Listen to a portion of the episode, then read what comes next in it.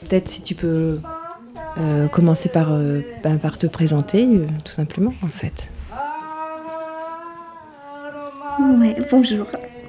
Je m'appelle Nouka Maximov et je suis conteuse. Et je compte tout particulièrement des contes de tziganes. Alors j'emploie le mot de tzigane, qui peut être quelquefois controversé, mais je continue à employer ce mot parce que depuis le XVe siècle en France, c'est sous ce nom-là qu'on connaît ces populations, sous le mot de tzigane, les autres, les autres noms, romanichel, etc., étant plutôt péjoratifs.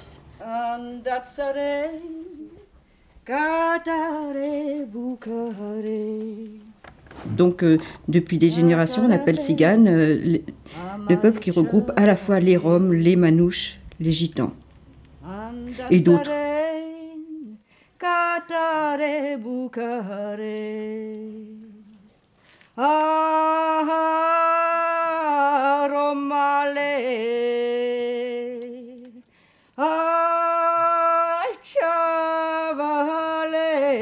Maintenant, je sais que euh, il est, il est convenu depuis quelques années d'appeler tout le monde Rome. Cigane, Rome, Gitan, Manouche. Qui sont-ils? D'où viennent-ils? Ils vivaient tranquilles, paisibles, quelque part dans le nord-ouest de l'Inde. Ils étaient dans des villages, ils circulaient sur les routes. Ils euh, fabriquaient des choses en métaux. Ils étaient chaudronniers, forgerons. Certains même faisaient des bijoux. D'autres fabriquaient des objets en bois, des paniers d'osier qu'ils allaient vendre dans les villages. Mais la plupart d'entre eux étaient surtout des musiciens, des danseurs, des artistes. Donc je suis conteuse, je me dis conteuse de tzigane.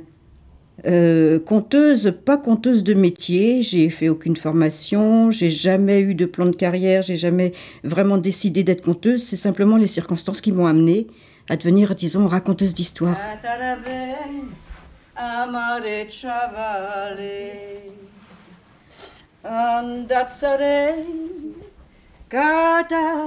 Ça a commencé cette carrière entre guillemets de conteuse après la mort de mon père. Donc mon père euh, que tu connais, l'écrivain tzigane Matteo Maximov, qui a écrit euh, de, nombreux, de nombreux livres, surtout des romans et des récits, et qui nous a quittés fin 1999, en laissant derrière lui euh, énormément de choses qu'il avait récoltées tout au long de ses 82 années d'existence, donc euh, je me suis retrouvée avec des milliers et des milliers de photos, avec des films, des, des, disques, des livres, des articles de journaux, des affiches de spectacles, tout un tas d'archives qu'il avait collectées. Et ben moi, j'étais pas du tout préparée à recevoir tout ça. Tant que mon père était en vie, il s'occupait très bien de ses affaires, je, le soutenais, je l'admirais beaucoup, mais c'était pas ma vie à moi. Et je me suis donc retrouvée avec ce patrimoine et je me suis sentie quelque part investie d'un devoir de mémoire. Et j'ai commencé par monter, des, expositions photographiques avec l'aide, euh, cette fois-ci, des études de Tzigane qui m'ont donné un coup de main parce que toute seule, c'était vraiment trop difficile. Et les gens demandaient euh, si quelqu'un pouvait commenter ces expositions. J'ai commencé donc à accompagner les expositions, puis à raconter aux gens l'histoire de ces photos, et puis ponctuer d'anecdotes. Et puis un jour, quelqu'un euh, à Caen, euh, quelqu'un que je salue s'il m'entend, qui s'appelle Jean-Claude Lemenuel, et qui organisait euh, tous les ans un festival sur la musique tzigane, m'a entendu et m'a proposé de m'engager comme conteuse pour le festival l'année d'après. Et c'est comme ça que j'ai fait mes premiers pas de, conteuse. Et depuis, eh ben, peu à peu, c'était euh, au début en dilettante et puis c'est devenu mon activité principale. La plupart des contes que je raconte sont, ici de, de recueils. Il y en a quelques-uns que j'ai trouvés aussi dans les livres de mon père, puisqu'il a écrit aussi des, petites histoires, des nouvelles, des contes. Il y a un spectacle que j'appelle Le peuple de la nuit, histoire épouvantable des Roms Et ça, je l'ai tiré euh, d'un livre de mon père qui s'appelle La poupée de Maméliga, qui est un recueil de nouvelles euh, fantastico-macabres. Ce sont les histoires que les Roms se racontent le soir aux veillées mortuaires. Et c'est euh, voilà, c'est des histoires de revenants, le moulot qui, qui, qui ressort de la tombe pour venir un petit peu embêter les, les, vivants, des histoires qui font peur la nuit, quoi. Voilà. C'est curieux. Alors, je ne sais pas comment ça se passe dans les autres populations, mais chez les Roms, a, priori, on ne raconte pas les histoires aux enfants. Ah. Les contes ne sont pas faits pour les enfants, c'est des contes pour adultes. Oui, c'est important ça. Bon, ça fait pas grande différence parce que de toute façon, les enfants, ils vivent avec les adultes. Les, les enfants en Rome ne vivent pas dans un monde d'enfants. Ils vivent, la même vie que les adultes. Quand les adultes veillent jusqu'à 2 heures du matin, les, enfants veillent avec eux.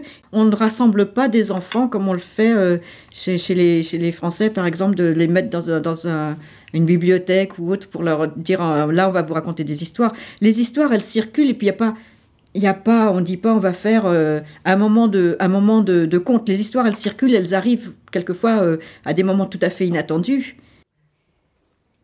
Les historiens et les tziganologues. C'est un drôle de nom, ça, tziganologue. Hein. Vous savez ce que c'est un tziganologue Quelqu'un qui sait ce que c'est un tziganologue Un tziganologue, c'est quelqu'un qui, qui passe toute sa vie à rechercher justement qui sont les Roms, d'où ils viennent, par où ils sont passés, depuis quand on les connaît, quels sont leurs noms, tout ça, tout ça. Il y a des gens qui sont payés pour ça. Les historiens et les tziganologues, donc, disent qu'ils auraient quitté le nord-ouest de l'Inde il y a environ 1000 ans, entre le 9e et le 10e, le 10e siècle. 1000 ans. 1000 ans. Ça fait beaucoup, 1000 ans. Mais moi, moi qui ne suis bah, ni historienne, ni tsiganologue, moi qui ne suis que tzigane, je me suis posé la question, parce que je me pose beaucoup de questions, moi, depuis toujours. Je dis, ils ont quitté l'Inde il y a environ 1000 ans. Mais avant ça, ils existaient quand même. Ils ne sont pas apparus par miracle. Où est-ce qu'ils étaient avant? D'où est-ce qu'ils viennent vraiment? Alors, j'ai fermé mes yeux et là, je suis remontée dans le temps. Loin, loin, très loin, encore plus loin. C'est euh, assez étrange. Euh, beaucoup de gens l'ont constaté. Les gens sont un peu fascinés par les tziganes. Alors, euh, les tziganes, ils savent pas trop ce que c'est. Ils ont des tas, les gens viennent me voir en me disant on a des tas de souvenirs quand les, quand les bohémiens venaient dans, dans nos villages avec leurs roulottes et qu'ils faisaient des spectacles et qu'ils vendaient des paniers et, que les femmes disaient la bonne aventure ou que, ou que des petits cirques venaient se monter à droite à, droite, à gauche. Donc ils sont restés sur ce, sur ce souvenir, ces images d'épinal un petit peu. Et par contre, quand on leur parle des Roms actuellement, euh, la plupart des gens leur disent Oh là là, ne parlez pas des Roms, on veut surtout pas entendre parler de ces gens-là, sans se rendre compte que ce sont les mêmes. Ce sont les mêmes personnes, simplement les époques ont, changé. Alors, dans le temps, on les, traitait de voleurs de poules. Maintenant, on, dit qu'ils dévalisent les gens et qu'ils détroussent les gens euh, dans les rues, dans les gares, etc. et, qu'ils commettent des, méfaits. Mais ce sont les, ce sont les mêmes gens. Quand euh, les, premiers tziganes sont apparus en, France vers les années 1500 euh, et quelques, à l'époque de, à l'époque de Jeanne d'Arc, hein, c'était, ils sont pas là depuis hier, ils sont pas arrivés là nous envahir euh, au XXe siècle après la chute du mur de Berlin. Non, non, ils étaient là déjà depuis 1500 et quelques. Les gens sont à la fois fascinés par une espèce de, fantasme, de mirage qu'ils ont, et à la fois il y a une, un rejet de ce que les, les, les, tziganes ou les roms sont, sont devenus. Alors il y a le conte, et puis il y a les, histoires, et puis il y a l'histoire avec un grand H qui vient un petit peu se, se mêler à tout ça. Et l'histoire avec, euh, l'histoire avec un grand H, que, euh, euh, par rapport à Montreuil par exemple, parce qu'on est là-dedans aujourd'hui, qu'est-ce que tu en connais? Alors moi je connais euh, Montreuil parce que j'y suis née. Euh, j'ai vécu euh, avec la famille de mon père à Montreuil, un petit peu au-dessus de la mairie en montant sur Rony vers le, vers le cimetière de Montreuil, dans ce qu'on appelait dans le temps les murs à pêche. dont certains existent encore. Enfin, là où j'ai vécu moi, ceux-là ont été rasés ont été remplacés par des immeubles neufs. Mais j'ai vécu là. Euh, la famille de mon père s'est installée à Montreuil, je crois, juste après la guerre, vers, vers 1945, en, gros. Et quand je dis la famille de, de mon père, c'est la famille Maximoff, euh, qui à Montreuil comptait déjà euh, je ne sais pas, entre 100 et 200 personnes, je ne sais pas exactement. Et puis toutes les familles euh, satellites autour, euh, il y avait les, Sotnikov, Koudakov, euh, Zotov, euh, Koutarinsky, Quick, enfin tous les, tous les des Roms qui venaient de Russie. ils venaient de Russie, ils avaient quitté la Russie bah, à peu près à l'époque de la montée du bolchevisme. Ils ont été là comme toujours en cas de conflit, ils ont été pris comme bouc émissaires, ils ont été persécutés. Et ils sont, il y avait, ça correspondait aussi à la Première Guerre mondiale, période de grands troubles en Europe, beaucoup, beaucoup de, déplacements de population. Et donc les, les Roms de Russie, beaucoup d'entre eux ont quitté la Russie pour venir, pour se diriger vers l'Ouest. Certains même sont allés dans la famille Maximov, il y en a qui sont allés jusqu'aux États-Unis. Et donc la famille de mon père est arrivée euh, de Russie. Alors avant, euh, pour parler d'histoire, euh, ils n'étaient pas en Russie depuis très longtemps. Ils étaient en Russie depuis les années 1860 à peu près, à l'époque de l'abolition de l'esclavage, puisqu'ils avaient quitté la Roumanie à l'époque de l'abolition de l'esclavage, puisque les, les, Roms, tu le sais, ils ont été tenus en esclavage pendant 500 ans en, Roumanie. Et puis, enfin, je ne sais pas exactement géographiquement, ça change tellement les frontières, mais enfin bon, dans, ce qu'on, dans, dans, dans, ce qu'on a, il y avait quoi? Il y a la, la, Valaquie, la Moldavie, enfin dans ces régions-là. Et donc, à la, quand il y a eu l'abolition de l'esclavage, beaucoup de, de, de Roms euh, de Roumanie qui étaient esclaves ont, ont, pris le chemin de la Russie, d'autres pays aussi, mais de la Russie aussi parce que ça leur semblait être un Eldorado, un endroit où ils pourraient euh, s'installer, vivre décemment, euh, etc. Donc voilà pourquoi, pourquoi euh, Maximov, ce nom de Maximov, parce que c'est un nom russe, ils ont été obligés de prendre des noms quand ils sont arrivés en, Russie, parce qu'avant ils n'avaient pas de nom, c'était des esclaves, c'était des, c'était des lots à vendre euh, sur les marchés, mais c'était, c'était des bêtes de somme, mais c'était pas, ils, n'avaient pas de nom. Voilà pourquoi je m'appelle Maximov maintenant. ah,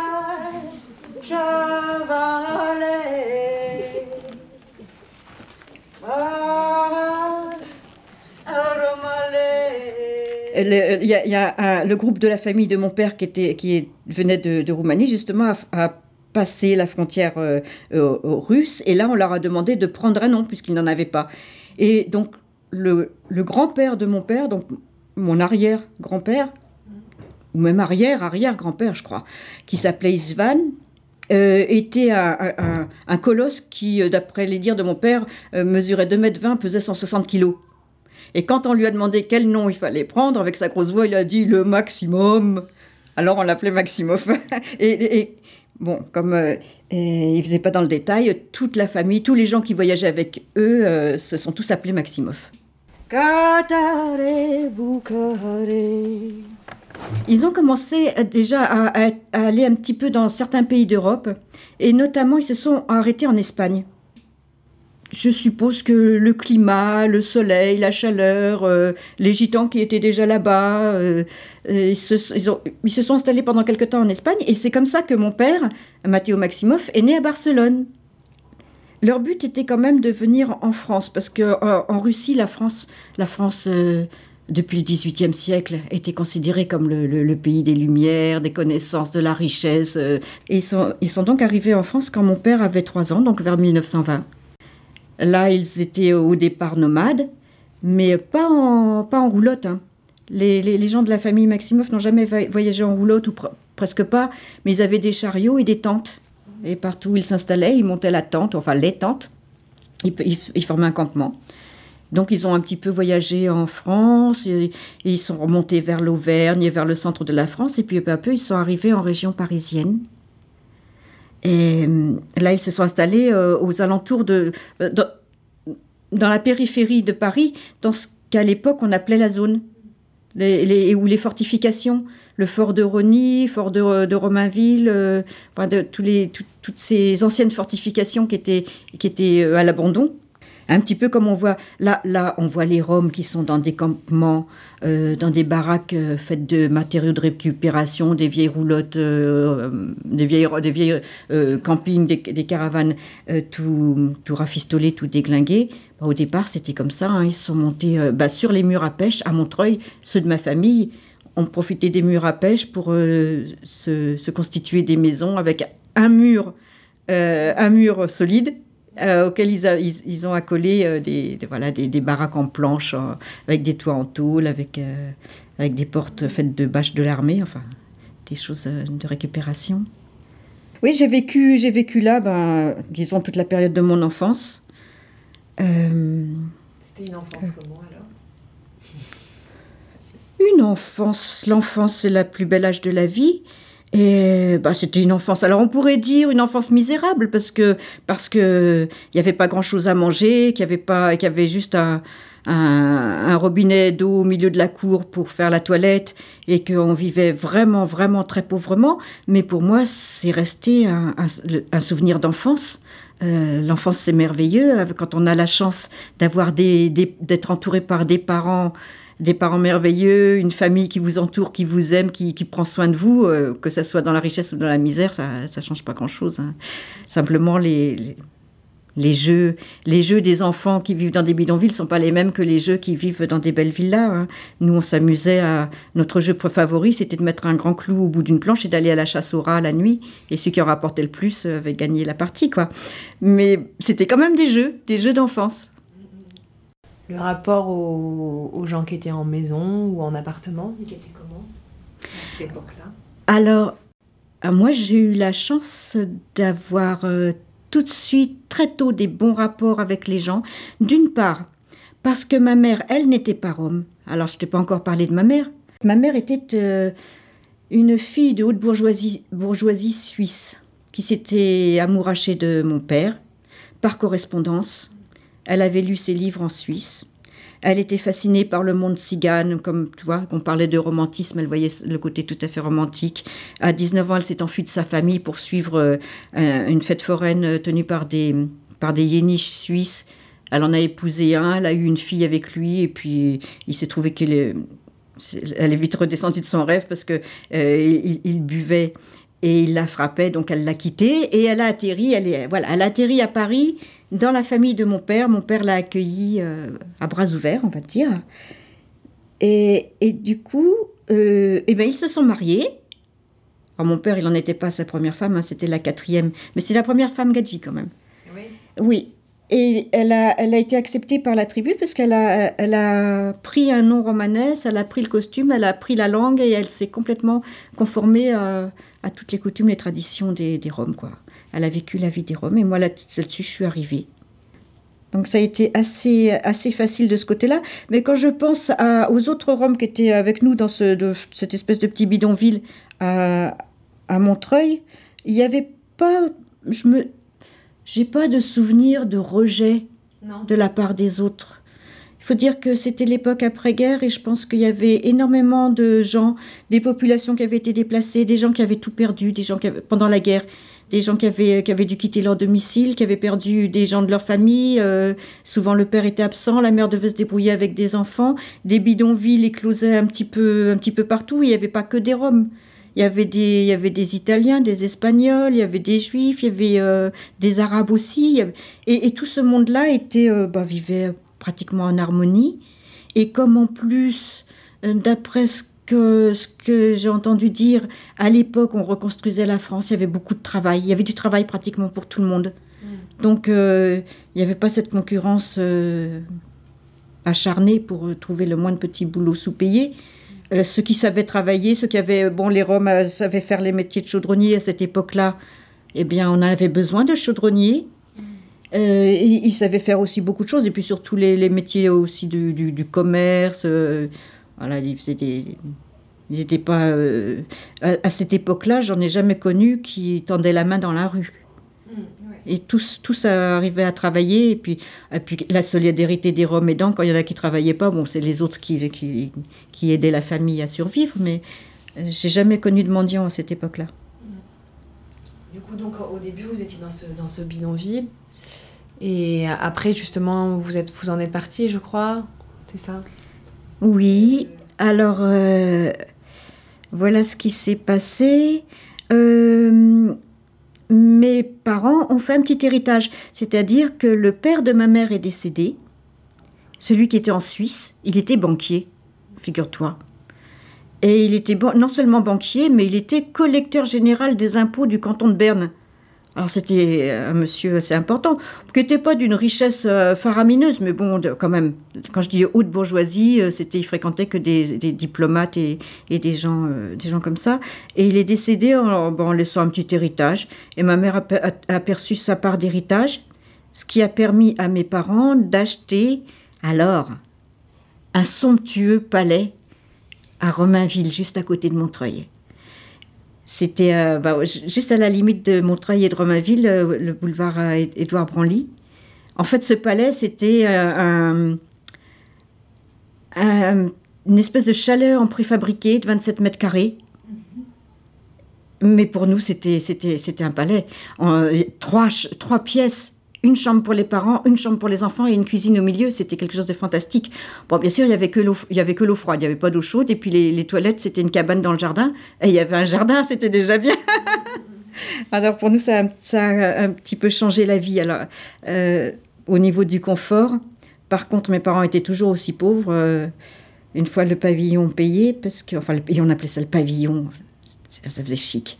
Et il restait plus de sous et bon, euh, pas trop de travail et c'était la vie était quand même difficile.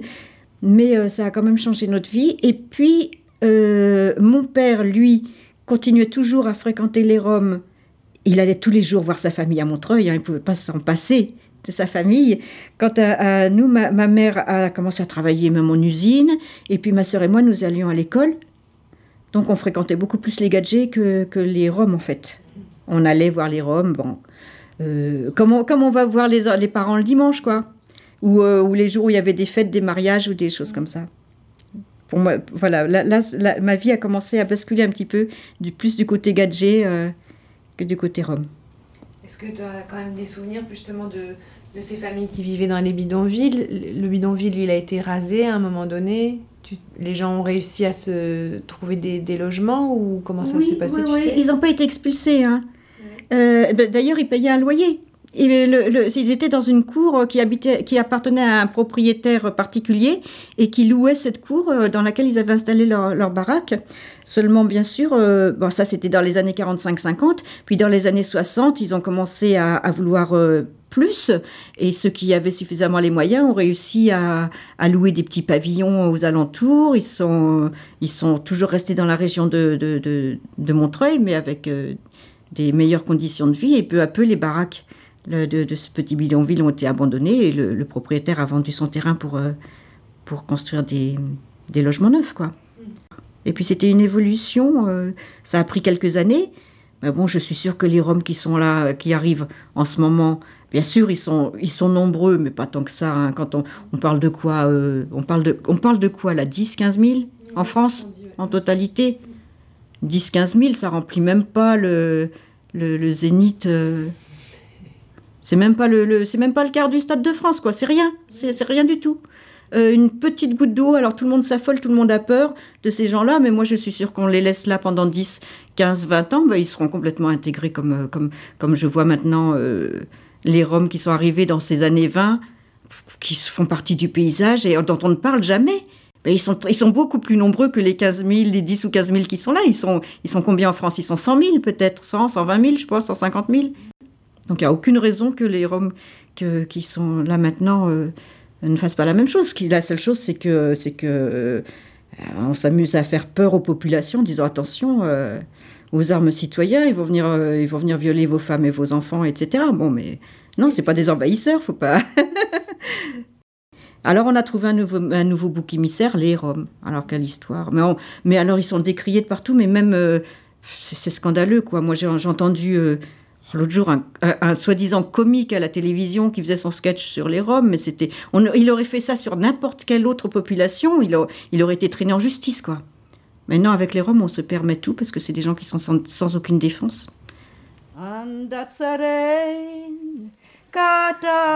Bukare Romale.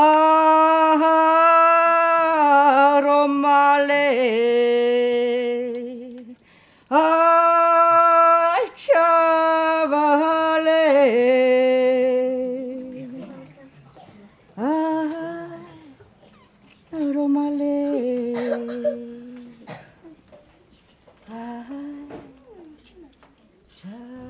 Et donc après, toi, dans ta vie, donc tu as été à l'école, tu étais une bonne élève. Et tu, tu vivais dans ton pavillon. Je suis allée à l'école, alors je vais pas dire euh, jusqu'à ce qu'il ferme, mais je suis allée jusqu'à euh, jusqu'au BEPC à l'époque, ça s'appelait comme ça. Hein, donc jusqu'à l'âge de 16 ans à peu près, 15-16 ans. Euh, à l'époque, j'étais, je vivais seule avec mon père parce que ma mère était partie. Ah ouais. À un moment, elle a, elle a pas trop supporté, elle est, elle elle est quand même partie. Euh, en emmenant euh, sa fille, ma demi-sœur Savina. Donc je suis restée seule avec mon père, qui, mon père, entre-temps, s'était converti euh, au pentecôtisme, était devenu pasteur évangéliste de la mission évangélique tzigane, et qui partait en mission avec sa voiture par monts et par vaux à travers toute l'Europe, voir le monde. Ce qui fait que, à partir de l'âge de 12 ans, je me suis pratiquement retrouvée toute seule à la maison, la plupart du temps, sauf pendant les vacances scolaires où mon père m'emmenait avec lui. J'ai arrêté mes études et je me suis fait enlever par un gadjo. Ce qui a, a provoqué le chagrin de mon pauvre père. Mais bon, on n'est pas parti trop longtemps. On est revenu après pour demander son pardon et sa bénédiction, ce chose qu'il a faite. Et je me suis mariée, et j'ai, eu un enfant, une fille, qui maintenant waouh, si je dis son âge, après, une fois, que ma fille a été grande qu'elle a, elle a quitté la maison, je me suis retrouvée toute seule parce que mon mari aussi m'a laissée. Et j'ai aussi. euh, bah, c'est ça dans la vie, il y a des changements. Tout un- on, on- faut pas croire qu'on est sur un rail et puis que toute sa vie, on, on- vit la même vie. Moi, je crois qu'on vit plusieurs vies. Et là, ça a été une nouvelle vie pour moi où j'ai laissé tomber les bureaux, les assurances. J'ai commencé à faire d'autres choses, euh, particulièrement de la brocante. J'avais vu ça, ouais. Oui, de la brocante, oui. Ouais. Alors c'est drôle parce que euh, mon père qui, a- qui était très fier que je travaille dans les bureaux et qui disait à tout le monde que j'étais secrétaire de direction parce que sa fille ne pouvait être que secrétaire de direction, elle pouvait pas être autre chose, enfin bon, je l'ai laissé dire. Et euh, j'osais pas lui dire que je lui avais laissé tout, tomber tout ça pour la brocante. Et quand même un jour j'ai fini par lui avouer, je lui ai dit écoute tu sais j'ai changé, je suis plus dans les bureaux maintenant et qu'est-ce que tu fais? Ben euh, je vais sur les marchés, sur les brocantes. Et alors là, ma grande surprise, il m'a dit Ah, alors enfin tu fais un vrai métier.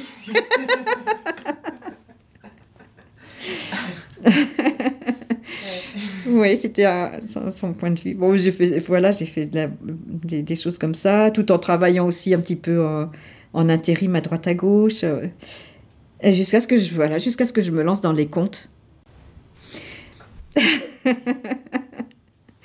Mon père, qui était pasteur évangélique, partait partout sur les routes. Et quand je lui disais, mais pourquoi tu vas tel, en- tel, ou tel endroit, il, me- il me répondait inlassablement, je vais là où le Seigneur m'appelle. Alors moi, je vais pas là où le Seigneur m'appelle, mais je vais là où on me demande.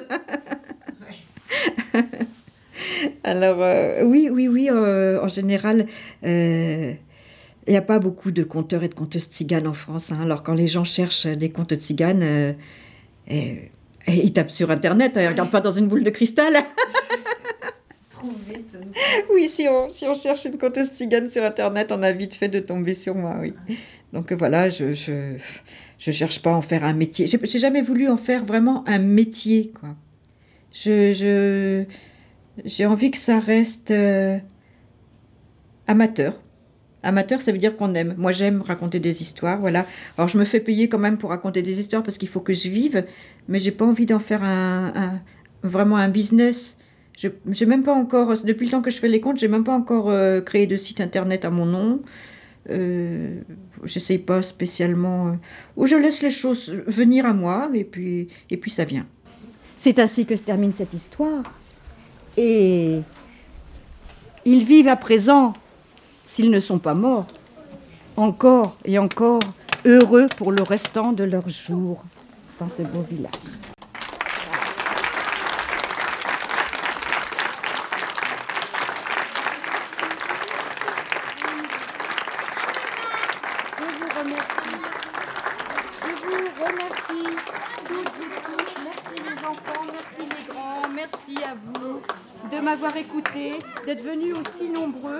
M'attendais pas autant de monde.